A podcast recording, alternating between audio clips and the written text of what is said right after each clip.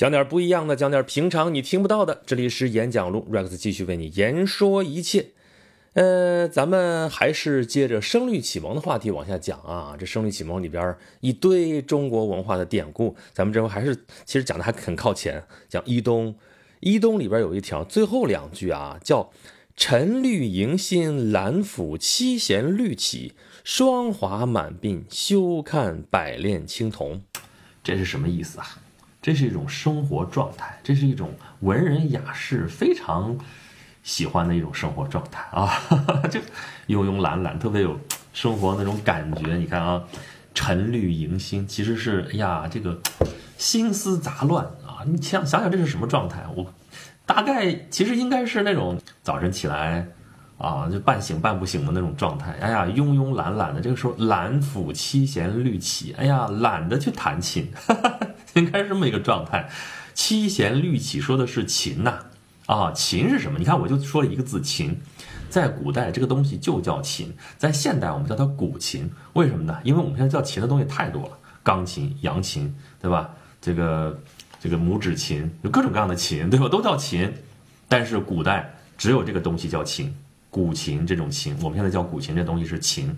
或者我们现在叫它七弦琴，它不是一开始就是七根弦的啊。这个琴它怎么来的？有传说啊，有好多个传说哈。有传说是伏羲氏造的啊，有传说是这个神农氏发明的，有传说是黄帝发明的，有传说是尧帝发明的，有传说是舜帝发明的。反正就是上古三皇五帝都归到那个地方去了，那说明它历史非常的悠久，那就非常有文化了，对不对？但是我们比较公认的，一般认为是舜帝发明的这个琴。不过他发明的这个琴啊，只有五根弦，所以叫五弦琴。那么到了周文王的时候啊，给他加了一根弦，这就是六弦了，是吧？六弦琴啊，这像吉他是吧？吉他六弦琴。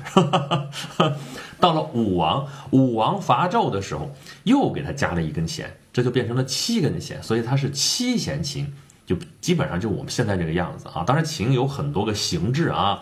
那么孔子后来是非常推崇治礼作乐嘛。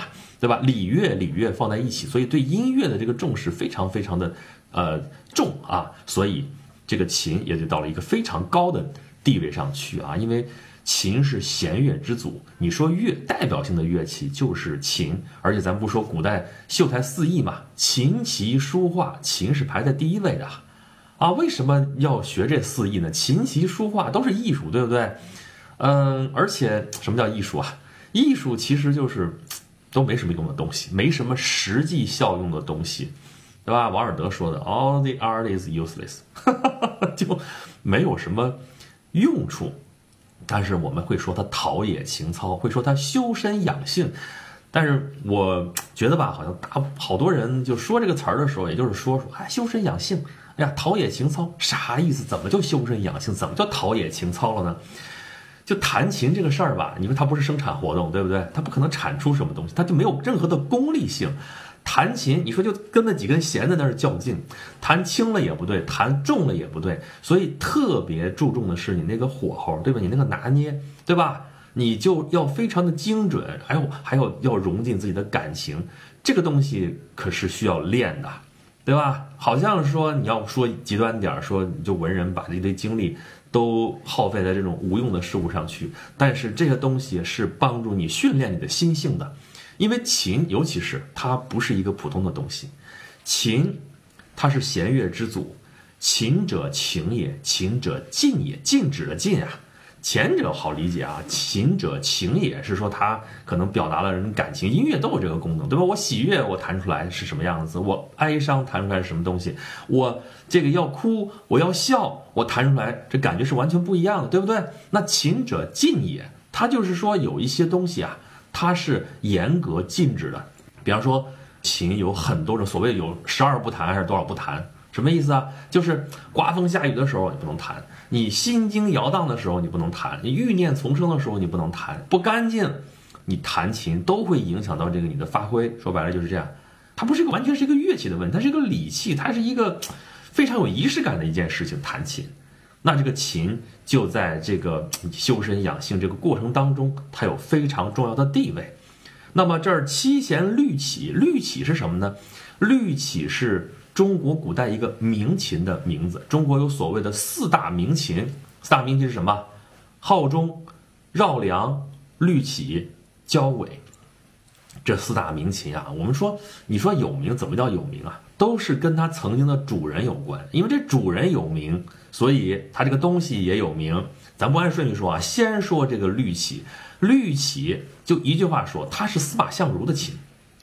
司马相如，咱们知道当时到卓文孙那儿去这个赴宴，人家说你弹一曲啊，弹的什么？弹的凤求凰，对不对？然后就俘获了卓文君的芳心，是不是？然后他俩就私奔了，是吧？据说他当时弹的这个琴就是律起啊，这个律起是梁王送给他的，梁孝王啊，梁王送给他的这个琴。你说梁王曾经也是他的主人呢，但是这把琴，或者说应该叫什么呀？这一床琴啊，这是因为司马相如才出的名，嗯，所以这是七弦律起，律起这个名字的来源。这个律起，因为它太有名了。所以你看到这个古诗里面，或者看到词里面，你说声律启蒙嘛，教人做对对子，音律上要对得上，而且里边有大堆的典故嘛，这就是其中一个典故啊。你在诗词里边看到律起，说的就是古琴，它成了一个古琴的代称，所以你说它多有名吧？啊，再说那个绕梁，我们知道这个余音绕梁三日不绝，形容这个音乐多么的好听，对不对哈？这是当年一个音乐家的一个故事，但是这个琴呢？说的是，也是跟一个名人联系在一起，谁啊？楚庄王，春秋五霸，对吧？春秋五霸有好几个版本，比较著名的至少有两个，对吧？史记里边版本，齐桓公、宋襄公、晋文公、秦穆公、楚庄王，对不对？然后还有另外的版本说，齐桓晋文之后就是楚庄王，再加就是吴王夫差、越王勾践，甭管你哪个版本，少不了这其中三个：齐桓晋文加上楚庄王。这个秦，这个绕梁这个秦，传说就是楚庄王的琴，当然也是别人献给他的琴。但他得了这个琴之后，哇，太喜欢了这个琴，哎呀，天天在那弹。你古代这君王这音乐素养都很厉害啊，他自己在那弹琴，或者说他找乐工来弹吧，反正是为此辍朝多日，这正事全都不理了啊，弹了在这听这个音乐，他就弹七天，这正事全都不管了。他有一个很著名的贤内助啊，叫樊姬，就过来劝谏他。君王说：“你再不能这样啊，对吧？你光听这个琴。”咱这国家大事不管了都，楚庄王这时候又醒悟了，说不行啊，这样下去不行。可是这个琴我太喜欢了，怎么办呢？那只要在这儿我就禁不住，我要去弹它，我要去听它，怎么办？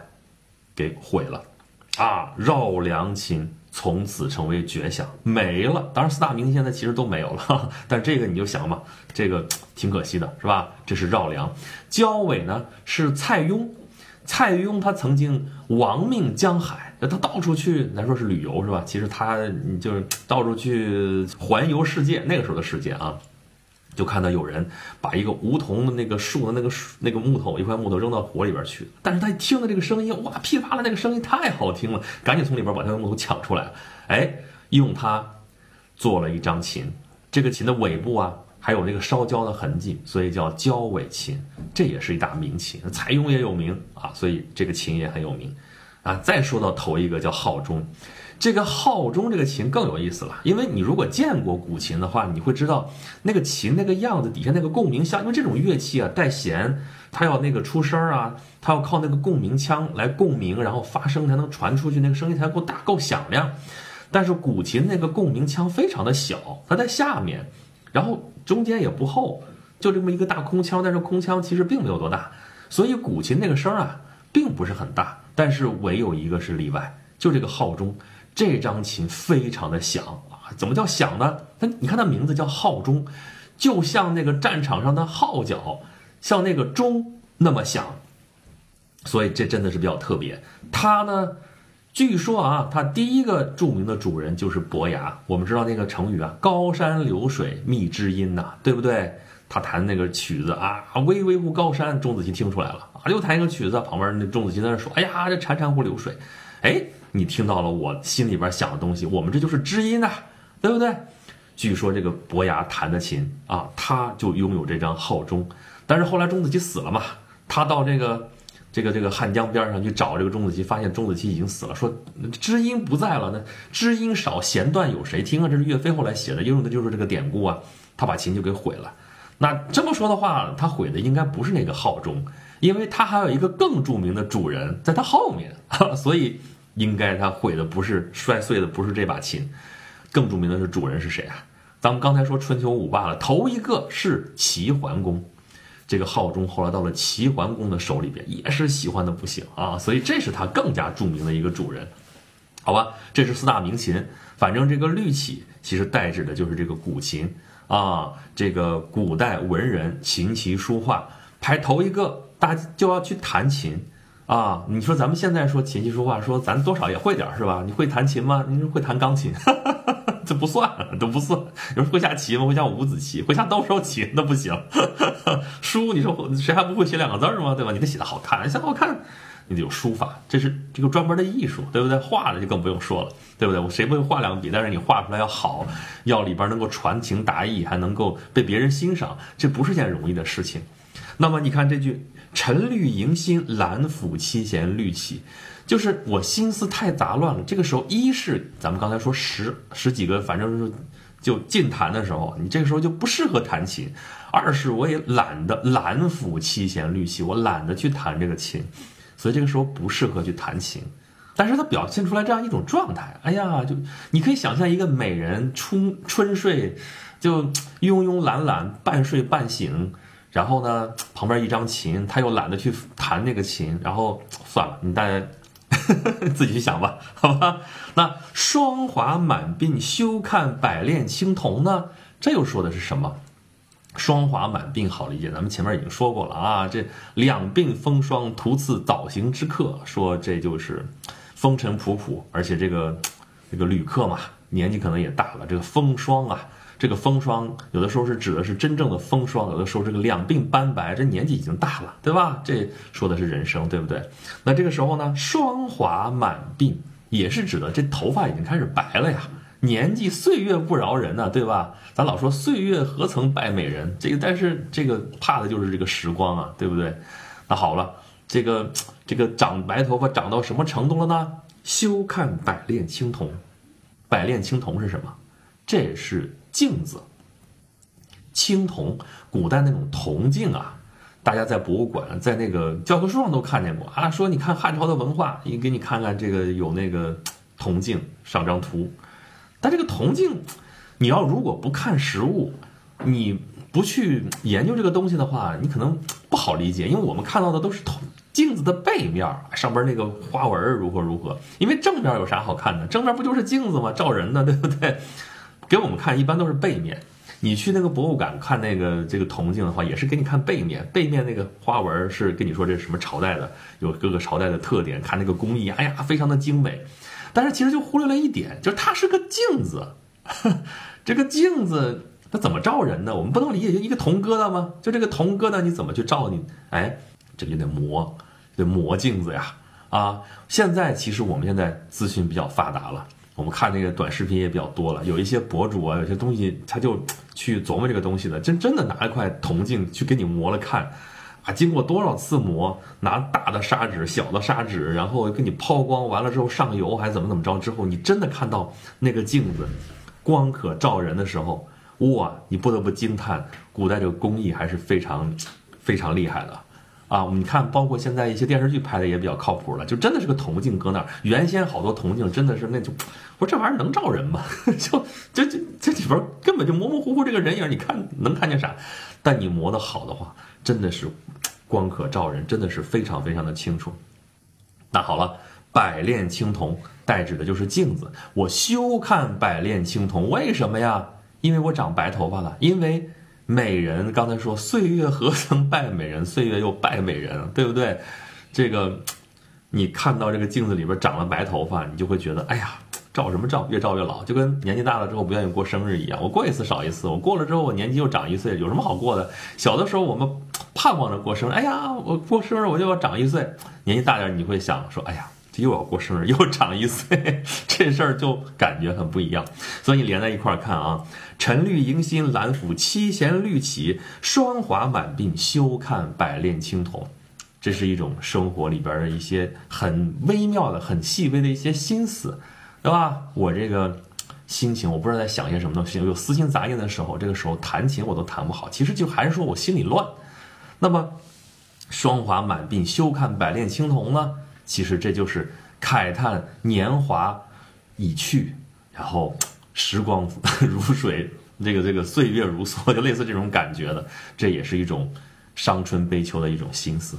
所以这句啊，这是你声律启蒙嘛？每一条最后都有一句比较长的，这个对子啊，对的都是人的一种微妙的一种生活当中的一种状态、一种心情，然后里边又有背后的这种文化。所以看这一句，我们至少知道，哎，古琴它有些什么故事。